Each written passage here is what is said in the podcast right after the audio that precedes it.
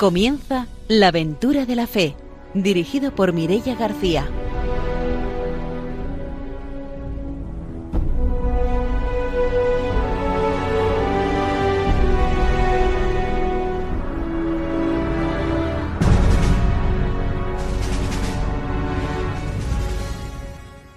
Buenas noches, bienvenidos a un nuevo programa de la aventura de la fe. Empezamos nuestro programa, como siempre, saludando a nuestros colaboradores, que hoy tenemos un poco de cambio con los colaboradores. Está con nosotros el padre Francisco Torres. Buenas noches, bienvenido. Muy buenas noches a todos. Está también con nosotros Vicente Sanchís, que es seminarista de la Diócesis de Valencia y que hoy pues, va a estar como colaborador en nuestro programa. Buenas noches. Hola, buenas noches. Y os vamos a presentar ya también a nuestra invitada de hoy, que es Ana María Cabo, que es misionera en Cuba. Buenas noches, bienvenida. Hola, buenas noches. Después, como siempre, de la formación y de las noticias tendremos la oportunidad de conocer esa experiencia misionera. Saludamos también a nuestros técnicos, a Ramón y a Ángelo, y empezamos ya nuestro programa con la formación misionera.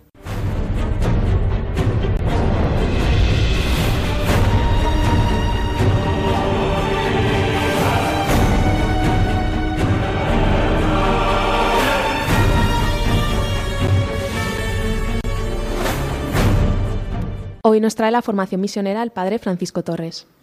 Muy bien, pues vamos a concluir ahora lo que es eh, la parte de los, la comunicación, los medios de comunicación en la misión, en este número 48. Especialmente ahora vamos a hablar de la piedad popular. Y con esto concluimos esa parte y desarrollaremos después en otros programas lo que son los destinatarios de la evangelización. El número 48 dice así, con ello estamos tocando un aspecto de la evangelización que no puede dejarnos insensibles.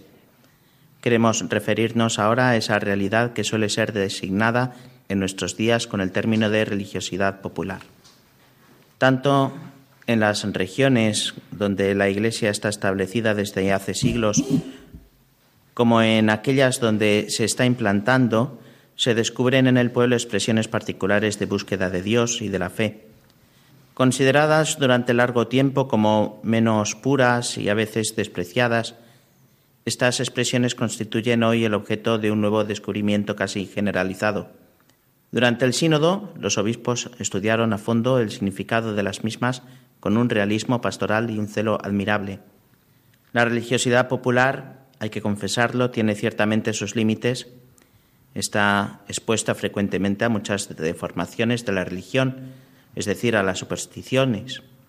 Se queda frecuentemente a un nivel de manifestaciones culturales, sin llegar a una verdadera adhesión de la fe. Puede incluso conducir a la formación de sectas y poner en peligro la verdadera comunidad eclesial. Pero cuando está bien orientada, sobre todo mediante una pedagogía de evangelización, contiene muchos valores refleja una sed de Dios que solamente los pobres y sencillos pueden conocer. Hace capaz de generosidad y sacrificio hasta el heroísmo cuando se trata de manifestar la fe.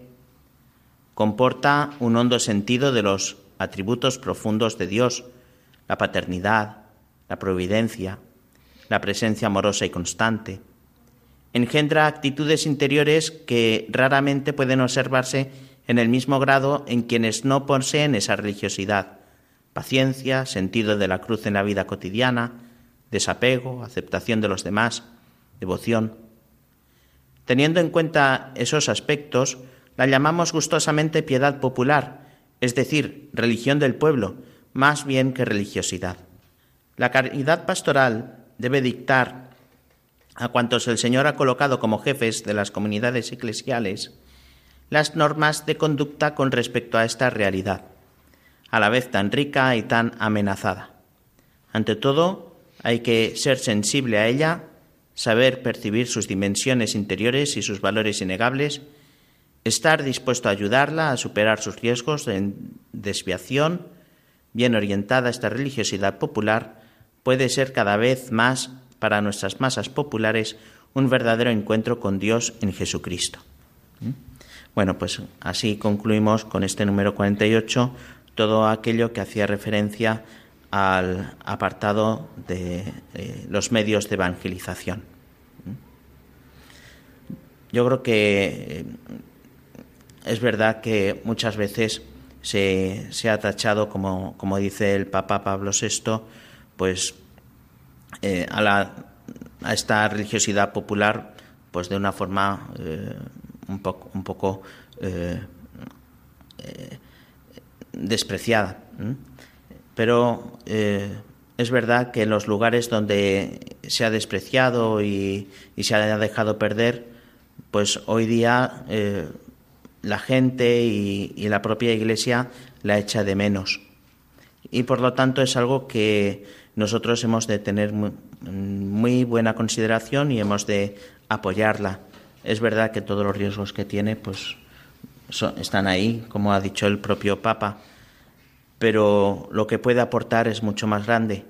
Y eh, y por supuesto quien no recuerda o no tiene en su corazón pues las fiestas de su pueblo, la Virgen de su pueblo, el santo patrono de su pueblo, eh, con todas las eh, recordando pues cómo sus padres lo llevaban a la fiesta, cómo sus padres pues recordaban las virtudes del santo, nos llena de valores, de familia, de tradición, de, de vida eclesial que se transmite de padres a hijos y creo que es algo muy positivo y que aunque es verdad que lleva tiempo y lleva trabajo el cuidarla, pues no hemos de despreciarla en absoluto.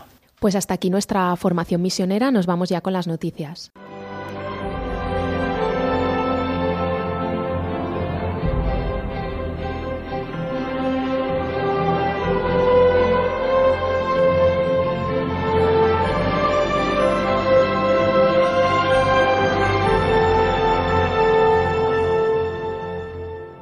Hoy nos trae las noticias misioneras Vicente Sánchez.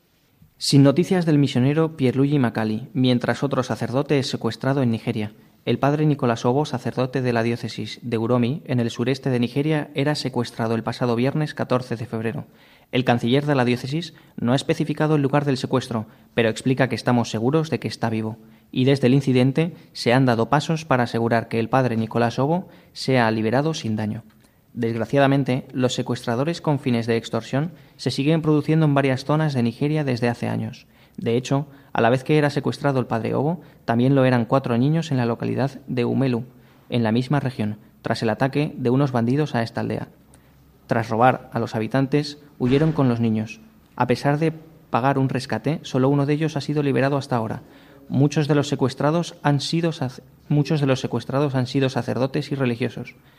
El 8 de enero, cuatro seminaristas eran secuestrados en el otro lado del país, al noreste. Uno de ellos era asesinado y los otros tres liberados a principios de este mes. Mientras tanto, en el vecino Níger, poco se sabe del misionero italiano Pierluigi Macali, secuestrado en septiembre de 2018 en la misión de Bomoanga. El padre Ceferino Cainelli, superior provincial en Italia de la Sociedad de Misiones Africanas, a la que pertenece el padre Macali, decía que no hay ninguna información, ningún signo que nos ayude a dar un verdadero nombre a lo que está ocurriendo y a entrever el camino a recorrer. Añadía que el dolor provocado por la ausencia del padre Pierluigi, tras un año y cinco meses de secuestro, se sigue sintiendo. La espina continúa estando presente y haciendo daño. Un obispo chino de 98 años recuperado del coronavirus. Puede que Mons Joseph Zhu, obispo de Nanyang, en el sureste de China, sea el paciente de más edad que se haya recuperado del coronavirus, a pesar de que, según las autoridades sanitarias, sean los ancianos y las personas enfermas los más, los más vulnerables a esta epidemia. A Monsu Baoyu, de 98 años, se le diagnosticó neumonía COVID-19 el 3 de febrero. El 12 de febrero daba negativo en las pruebas y dos días después él recibía el alta. Según informa Asia News, el obispo Zhu fue tratado en el Hospital Central de Nanyang Además del virus, tenía otras enfermedades como arritmia y derrames pleurales. En el hospital se le trató con un catéter de drenaje torácico. La curación de Monstú ha sido excepcional, dado que pertenecía al grupo de riesgo de personas mayores y de pacientes que padecen otras enfermedades.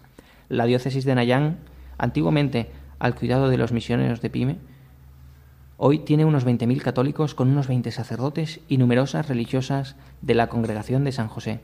A pesar de ser muy mayor, Monstú es reconocido por el gobierno como el obispo de la diócesis y desde hace un año reconocido también, reconoció también a Mons Peter Jinglungan como su obispo auxiliar. Para la Santa Sede, Monsjin es el obispo ordinario, siendo Monstú el obispo emérito. En Pakistán, la evangelización a través de la caligrafía. El arte y la caligrafía pueden ser un medio de evangelización en Pakistán.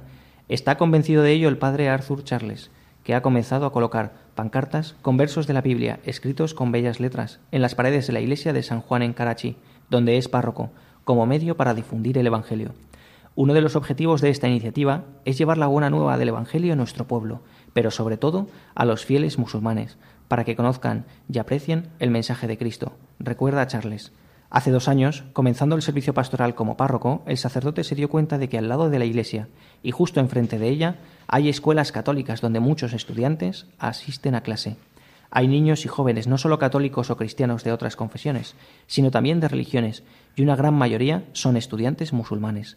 Todos los días sus padres vienen a acompañar o recuperar a sus hijos y a menudo pasan mucho tiempo cerca de la escuela para esperar a los niños.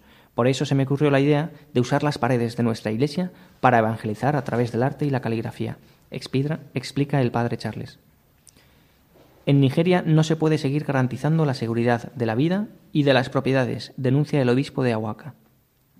Los seres humanos son masacrados por terroristas que parecen haber tomado de mira a los cristianos la seguridad de la vida y de la propiedad ya no se puede garantizar en Nigeria, según Monsece Okafor. El gobierno federal debería sostener el aparato de seguridad local como la operación Leopardo, establecida el 9 de enero de este año por los gobernadores de seis estados del suroeste de Nigeria. Para coordinar sus respectivos organismos de seguridad, la de Mons Eceofocar es solo la última de las voces de los obispos católicos que denuncian la violencia, en particular contra los cristianos, pidiendo a las autoridades federales y locales que garanticen la seguridad de todos.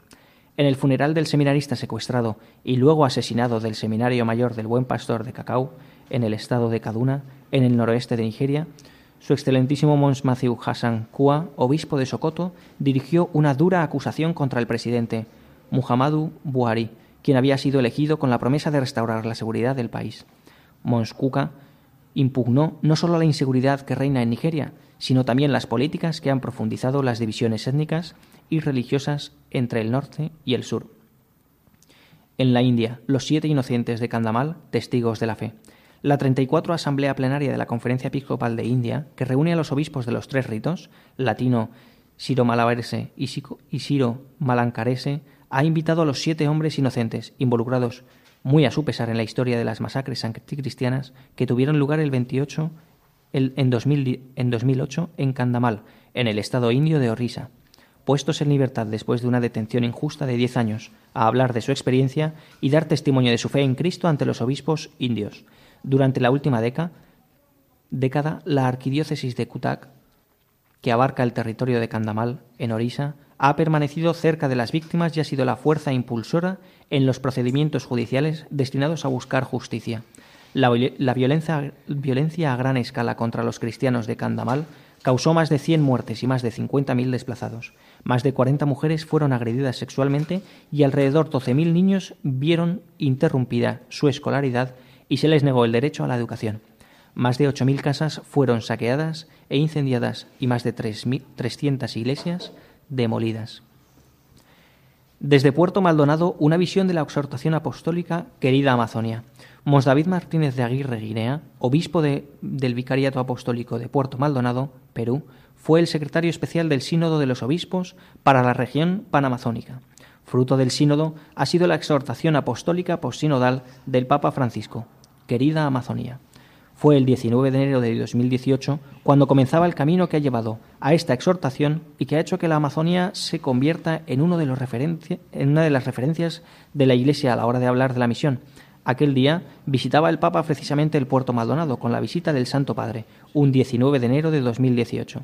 A partir de esa fecha se desencadenó un proceso de escucha protagonizado por más de 87.000 personas de nuestras comunidades nativas, campesinas, ribereñas y de las ciudades, explicamos Martínez.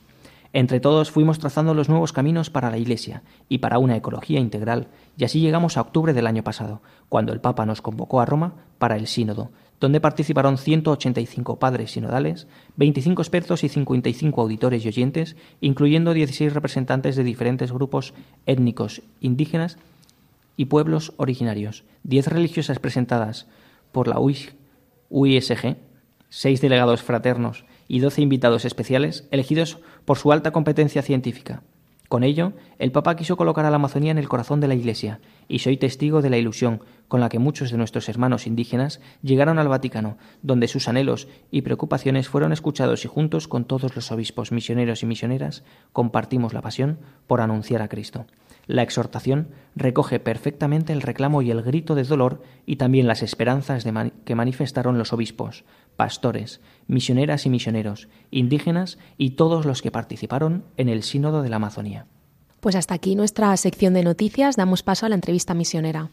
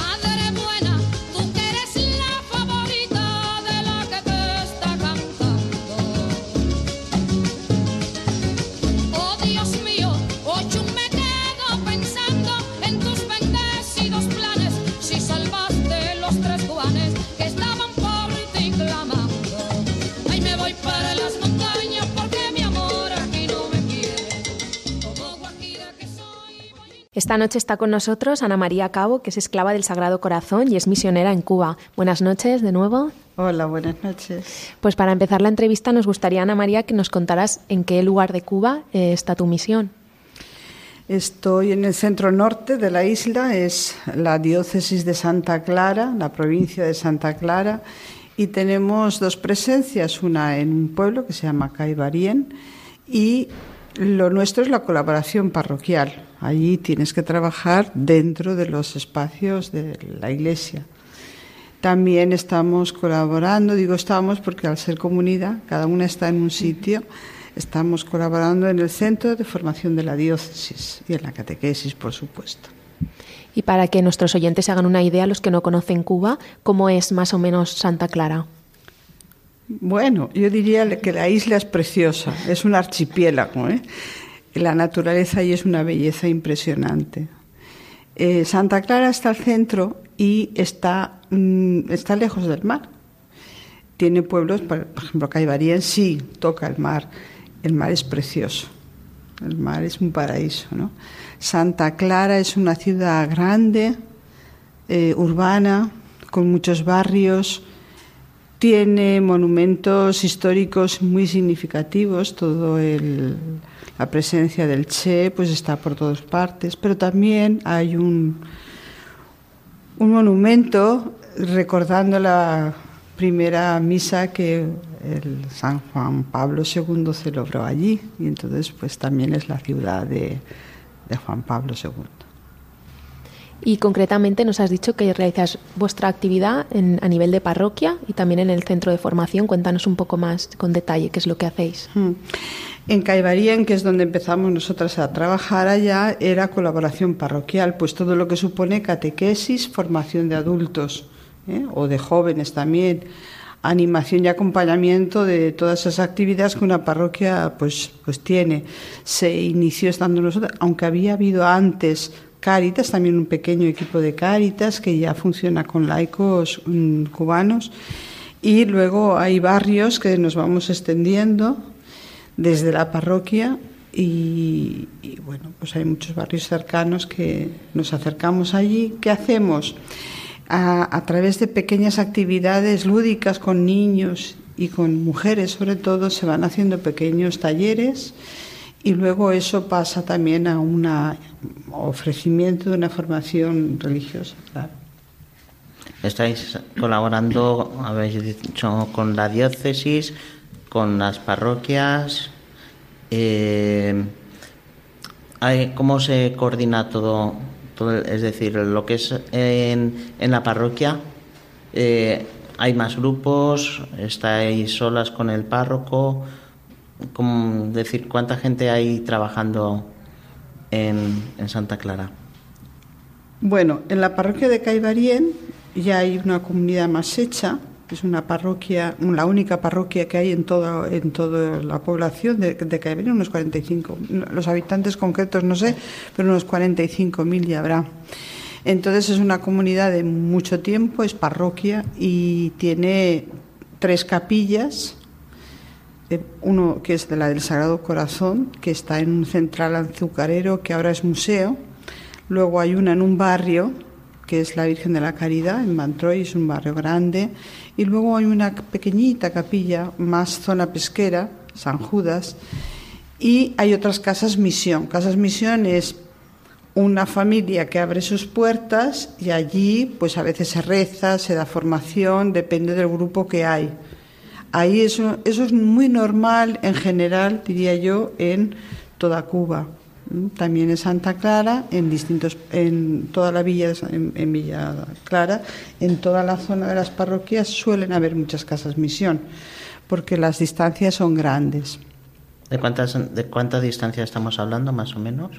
De entre los dos puntos más alejados. Por ejemplo, en las casas misión que pertenecen al Capiro, que ya estamos en Santa Clara, es una capilla grande que pertenece a otra parroquia, pero prácticamente funciona como parroquia. Aquí habrá unos, unos 12 kilómetros de, la capilla grande a la casa misión. Entonces ahí, ahí tenemos cinco casas misión, que depende de esa capilla los desplazamientos tienen que ser en carro, desde luego. Ah, las vías de comunicación no son autopistas, ¿no? No, no, no, no. Pero bueno, el cubano está acostumbrado a moverse con eso y bueno, es el desplazamiento que hay. Yo justo quería preguntarle un poco, mm, pues, eh, ¿qué nos puede contar acerca de las personas cubanas, ¿no? O sea, de los cubanos en sí, ¿no? De la gente de allí, de su fe, eh, ¿qué es lo que más, lo que más le llama la atención, ¿no? De, de mm. aquellas personas de pues bueno, como cada cultura, ¿no? Tiene una forma de vivir, una forma de encontrarse, de relacionarse con los demás, ¿no? Bueno, ¿qué destacaría y qué más le llama la atención? me llama mucho la atención que, o por lo menos me hace caer en la cuenta, que todos nacemos en un lugar concreto, nos rodea una cultura concreta y una historia que nos acompaña. Entonces, a mí me ha marcado la historia, yo soy española, soy valenciana, me ha marcado la fiesta, la cultura, la historia, todo me ha marcado, mis expresiones, mi religiosidad es pues valenciana, ¿eh? iglesia en España. Allí también creo que al cubano le marca la historia, le marca la familia y, está claro que la historia de la iglesia allí ha sido una iglesia bastante silenciada. Eh, que en este momento y hace muchos años la Iglesia está de puertas para adentro, porque toda su actividad la tiene que realizar en sus locales. Eso no quiere decir que no haya gente que ha vivido una fe muy fuerte muy comprometida, que a mí me emociona recordar a las personas concretas, porque claro, cuando todo es fácil, todo se puede ir, entrar, salir, llegar con con una anchura de movimiento muy grande, pues como yo lo he tenido aquí, eh, eso es fácil. Eh, ser creyente donde no puedes manifestar en un tiempo la fe, ahora ya es distinto, pero eso se nota que a las personas les ha condicionado. Ha sido una fe eh, no individualista, sino muy personalizada, por decirlo así. Cuando hablaba el padre de la religiosidad popular, allí hay mucha religiosidad popular que recoger lo bueno que tiene y, por ejemplo, toda la devoción a la Virgen de la Caridad ha mantenido la fe en Cuba muy fuerte. No estaba dormida, estaba callada, pero no estaba dormida. Eso hay que reeducarlo, ayudar. Yo creo que Cuba tiene una gran riqueza intelectual con la gente. El nivel intelectual académico de la gente es altísimo en general, pero claro, ha, ha sido como un poco que les o sea, era difícil expresar y decir que eras creyente en un tiempo, ahora no. Pero eso ha marcado la historia de las personas, ha marcado la historia de la comunidad.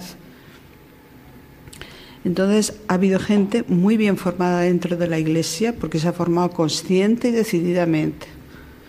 Y en todo tiempo ha habido personas que han dicho yo soy creyente, yo vivo esto, aunque los riesgos que corrían en tiempos determinados pues eran muy, muy fuertes. Pero realmente hay gente de una fe y de un compromiso muy grande. Como en toda sociedad, el deterioro también está ahí. Tú vas a, a Cuba y te impresiona el, los edificios, a mí por lo menos me impresionaron mucho, ¿no? Todo lo que es, decir, este edificio bien cuidado sería una maravilla, es un palacio gracias a Dios, está recuperando muchos edificios, los están dejando preciosos. ¿no? También las personas con el tiempo nos deterioramos. ¿no? Aquí estamos rodeados desde la eficacia, el, el, consumismo y mil cosas que nos deterioran. Allí fueron otras cosas. Pero yo creo que la gente cuando se entrega, se entrega, tiene raíces españolas clarísimas y es muy bonito, ¿no? Eh, es un desafío.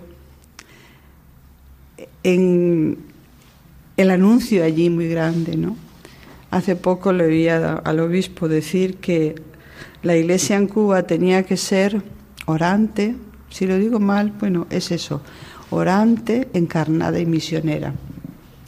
En mi diócesis, estoy muy orgullosa de ella, en mi diócesis yo creo que hay, se busca la oración, se busca el encuentro con Dios, eh, se tiene que encarnar, porque el Evangelio es así, de la pedagogía del Evangelio, la pedagogía nuestra, de Dios, de, de, Jesús, pues se puede encarnar en cualquier lugar, en cualquier persona, en cualquier condición, porque va más allá del número o del éxito.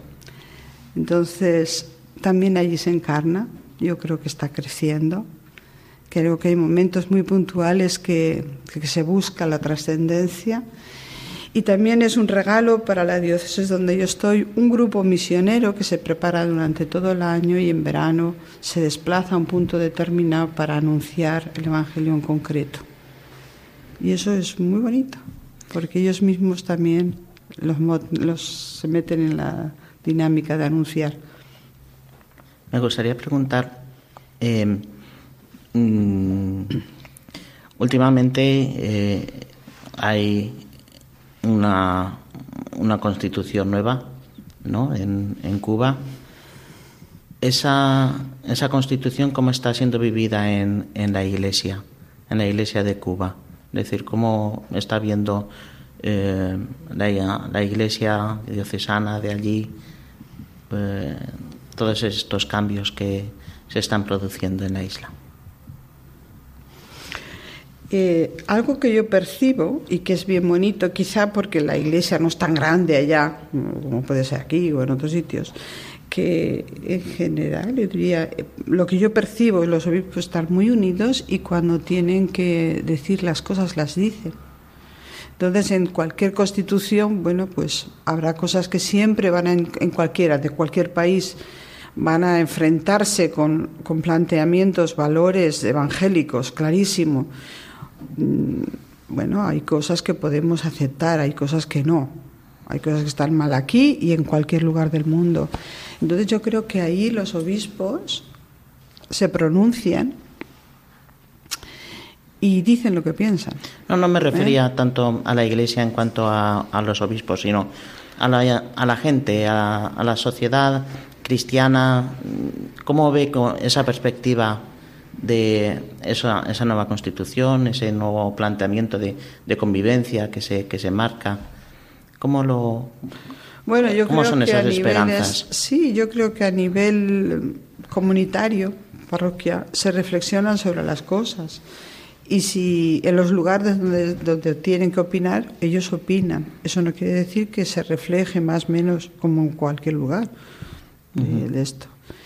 Hay cosas que chocan y que hace poco se rectificaron la Constitución y la Iglesia, los creyentes también se pronunciaron en algunos bar. Vamos a hacer una pausa, volvemos enseguida para seguir con la entrevista.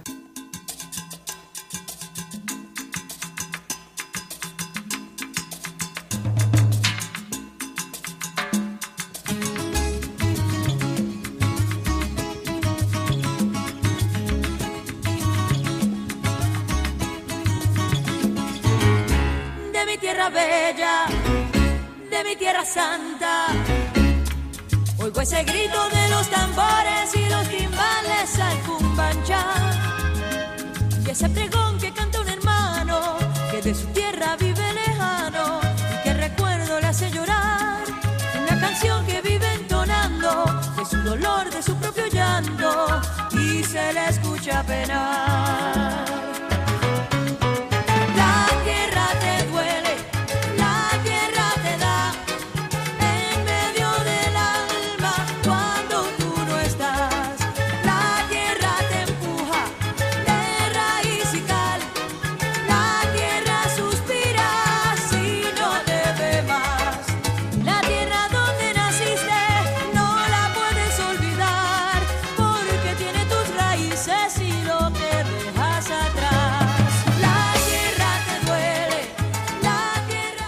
Estamos en la aventura de la fe en Radio María, conociendo el testimonio de Ana María Cabo, que es misionera en Cuba. Nos ha estado contando ya antes de la pausa un poco cómo es la realidad de, esa diócesis de Santa Clara, donde ella lleva a cabo la misión. Y justamente eh, este pasado verano, ahí en Cuba, estuvieron también tres seminaristas de aquí de la diócesis de Valencia, que ya igual lo recuerdan, que nos lo contaron en un programa del mes de septiembre. ¿Tuvo la oportunidad de encontrarse con ellos allí? Mm.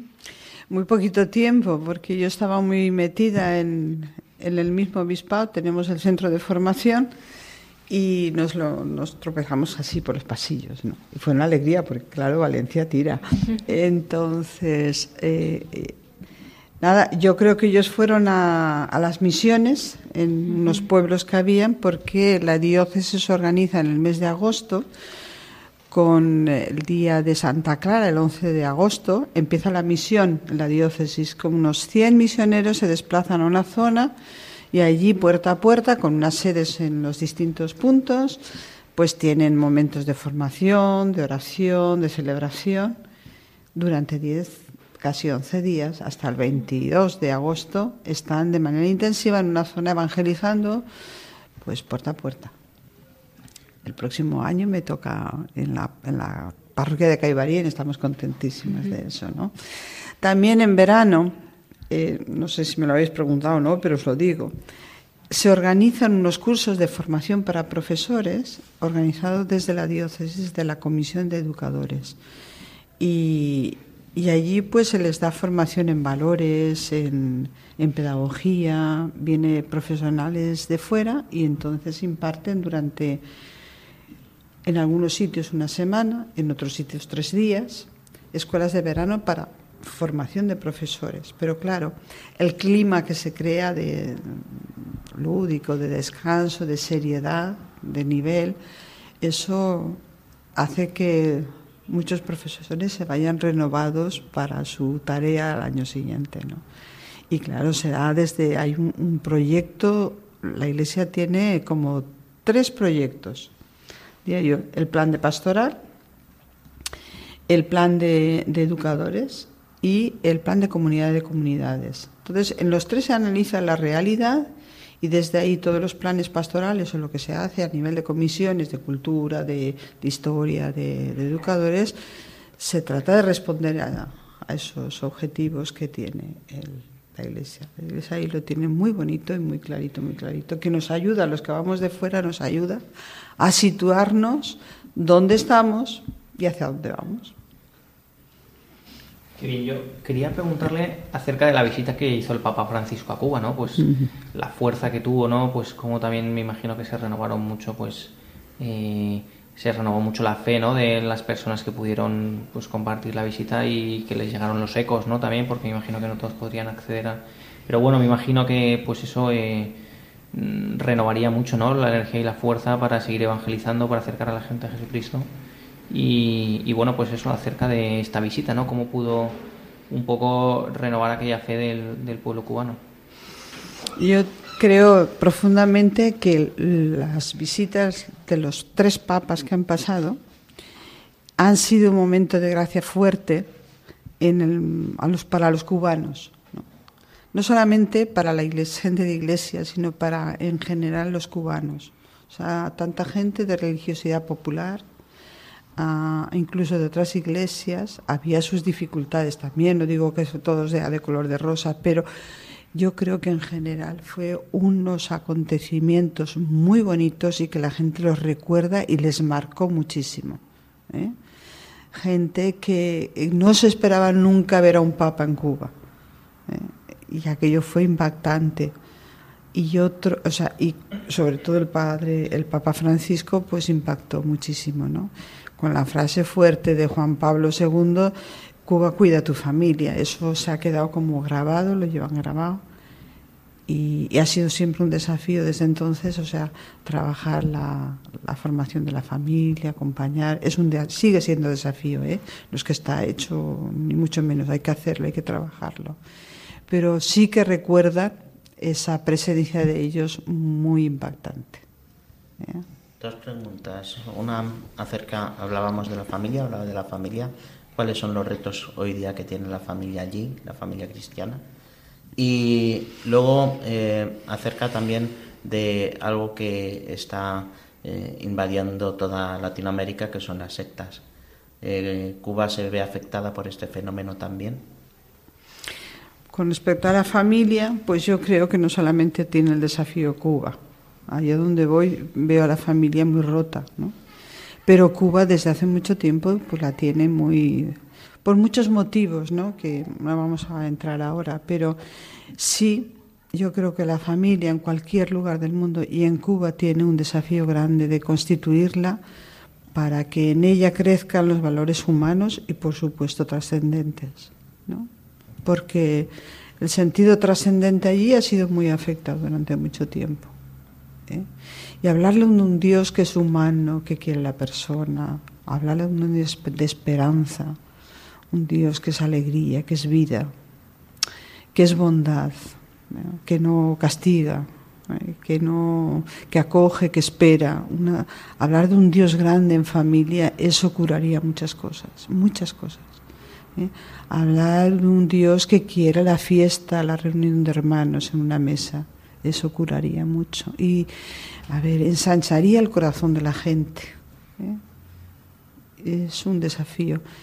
Eh, la reparación de los edificios, hay que reparar también a las personas. Es muy bonito, es un desafío bonito. Eso con respecto a las familias.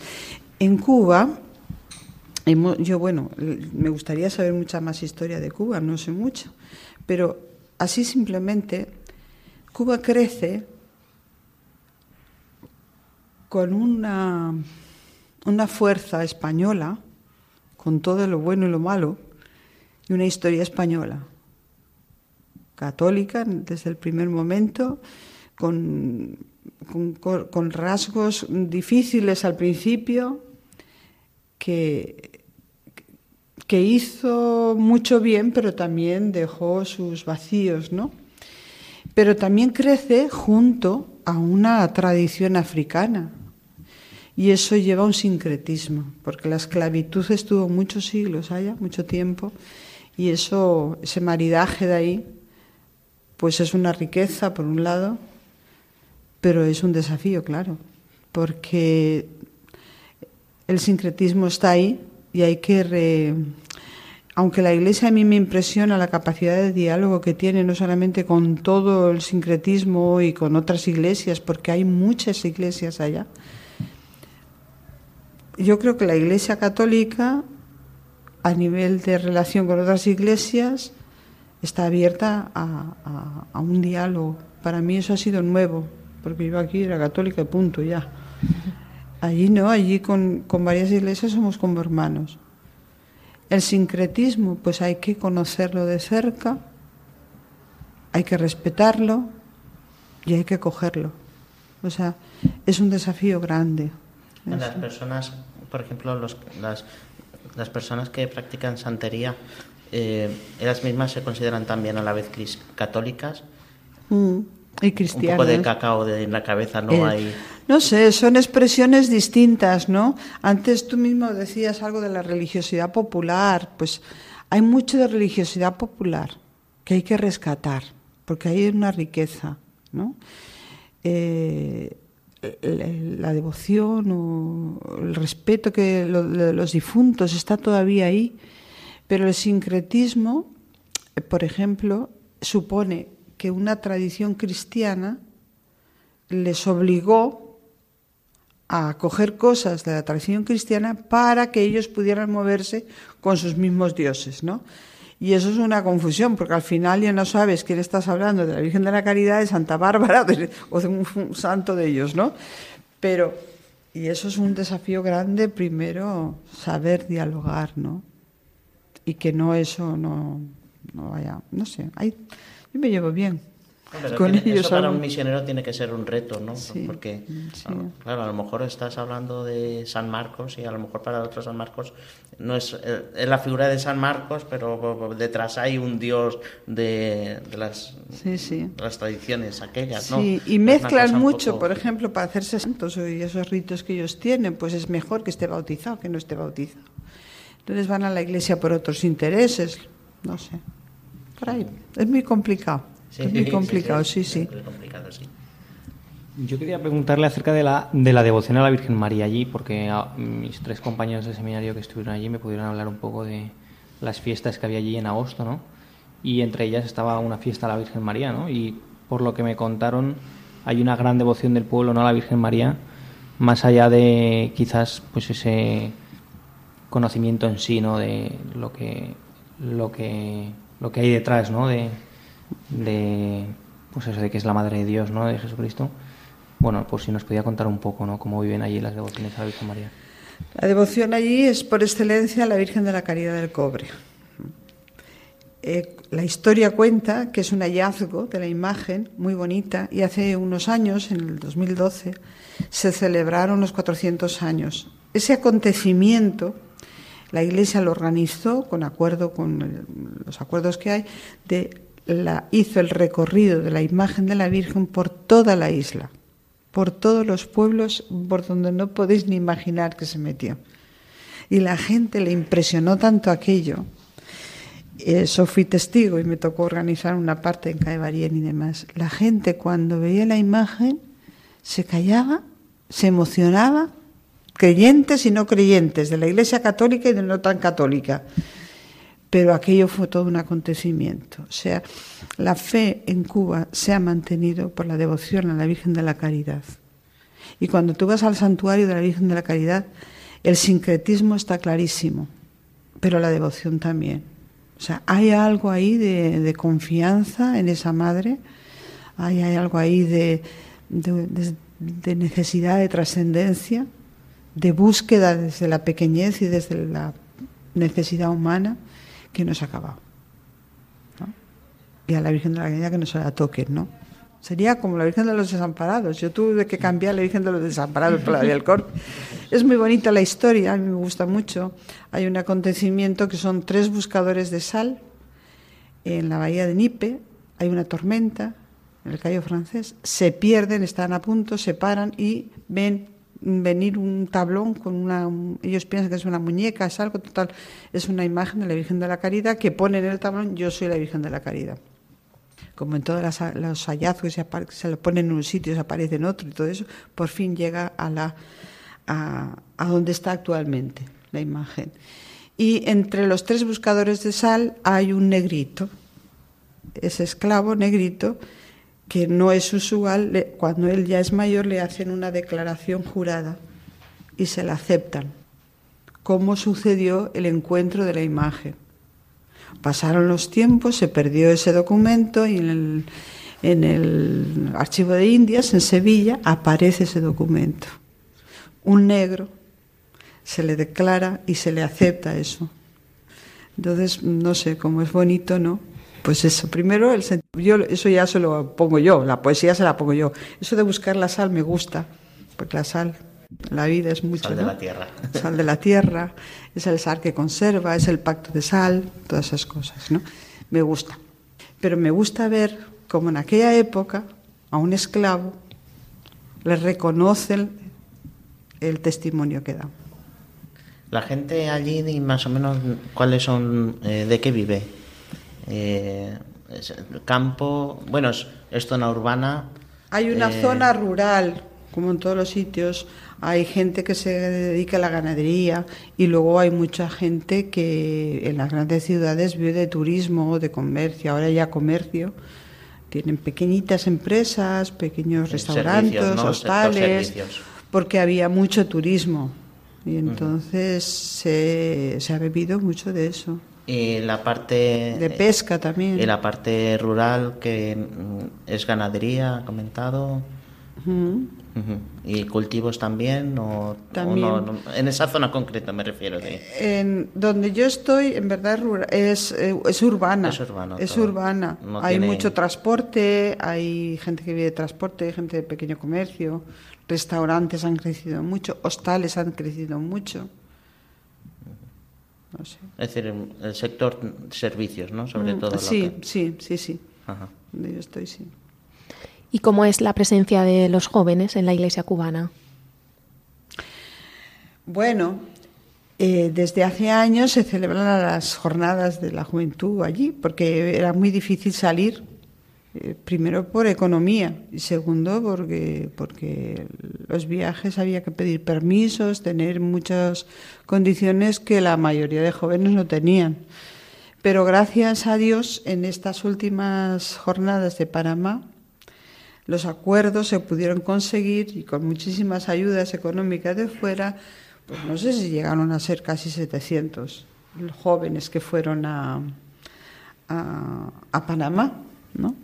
Y se encontraron la delegación con el Papa, en el, coincidió en el Colegio de las Esclavas y fue un encuentro muy gracioso, muy vinieron impresionados los jóvenes, aquello les impactó muchísimo, ¿no? Y luego todos los años, aunque no vayan a ninguna parte del mundo, eh, allí en las mismas diócesis, a veces se ha celebrado a nivel nacional, a veces se ha celebrado a nivel de diócesis, recuerdan las JMJ con las catequesis, formación, encuentros. Eso se va haciendo desde bastantes años aquí. Una hermana nuestra estaba allí colaborando y así, y ahora siguen también haciéndolo. Este verano tuvieron las JMJ. ¿Tienen contacto? Bueno, contacto seguro que tienen, pero ¿trabajan también en el ámbito de Cáritas o es un campo ya que está que trabaja otra gente distinta? No, no, no. Hay en, la diócesis, yo por lo menos que es lo que más conozco, funciona un buen equipo de Cáritas y sé que a nivel nacional funciona muy bien muchas cosas. Por ejemplo, hay talleres de ancianos, talleres de señoras que hacen artesanía, talleres de con problemas de mentales, de deficientes, de- de- de- con dificultades de mucho tipo. Hay comedores. ¿Eh? Ahora, últimamente en la diócesis se ha abierto un ancianato. Y entonces, pues hay como unos 12, 13. No, sí, está muy bonito. Allí se va haciendo algo. Nos van dejando espacio. Bueno, y también siempre nos gusta un poco conocer el principio de la historia, cómo nace su vocación para ser misionera. Bueno, primero yo tengo que decir que la fe en mí desde que nací ha sido un regalo muy grande por mi familia, por mis padres sobre todo, que bueno, pues fueron extraordinarios, ¿no? De una familia muy sencilla, éramos cuatro hermanos y a, bueno, pues de pequeña quieres ser monja, Santa Teresa de Jesús y al día siguiente artista cine, ¿no? Bueno, luego se te pasa y luego viene el de arriba y te dice, mira, ya está bien de hacer el tonto, ya, bueno, en uno de los viajes que me sacaron un billete, conocí a las esclavas en Roma, donde había muerto la fundadora, y, y ya me decidí. Pero no lo tenía claro. Y dije, bueno, si me equivoco, tú me respondes, porque como no hablas claro, este señor de arriba a veces no habla para mí, entonces no, nunca me arrepentí, hasta el día de hoy. Entonces, esclava sí, pero uy, eso es muy serio, ¿no? Pero sí me atraía mucho la, la Eucaristía, lo de la reparación me atraía y lo de educación también. Entonces, no me gusta mucho la, así, no, educación muy cuadriculada, soy más, más flexible, no soy más flexible, no, pero admiro profundamente y he estado dando clases siempre aquí en el barrio de la Fuente San Luis, discutido ya. Y allí, pues de otra manera, se trata de, de trabajar lo que es educación. Creo que tener vocación es un regalo grande te descubres un Dios muy grande y que te encantaría contagiar a la gente. Mira, que Dios es más grande que eso, anda. O adelante, ¿no? Y contagiar, pues eso, bondad, alegría, esperanza, mirada honda, de ancha, flexible, no sé. ¿Qué más congregaciones hay en su, en su zona? Hay varias. Están las siervas de San José, están las siervas de Jesús, en la diócesis están franciscanas de la Inmaculada de la Concepción, dominicas de la, dominicas, mm, Anunciata, el amor de Dios. Mm, mm, están los capuchinos, están los salesianos. Hay una sociedad de la doctrina cristiana también. Hay una colaboración de otros sacerdotes de Italia que en otras diócesis de vida contemplativa hay de, monasterios? En Santo Espíritu hay unas hermanas, bueno, hay algunas congregaciones más, ¿eh? que me olvido. Hay unas hermanas sanjuanistas que son muy contemplativas. ¿Están cerca de la ciudad o...? En plena ciudad, están, de Santo Espíritu, que pertenece también a la diócesis. Pues llegamos ya al final del programa. Muchas gracias, Ana María, por haber estado con nosotros esta noche. Gracias también a nuestros colaboradores de hoy. Y en la aventura de la fe volvemos dentro de 15 días. La semana que viene será el programa No tengas miedo. Eh, os recordamos que podéis contactar con nosotros en el correo electrónico laventuradelafe.es y también os podéis encontrar en las redes sociales, en Twitter y en Facebook. Buenas noches.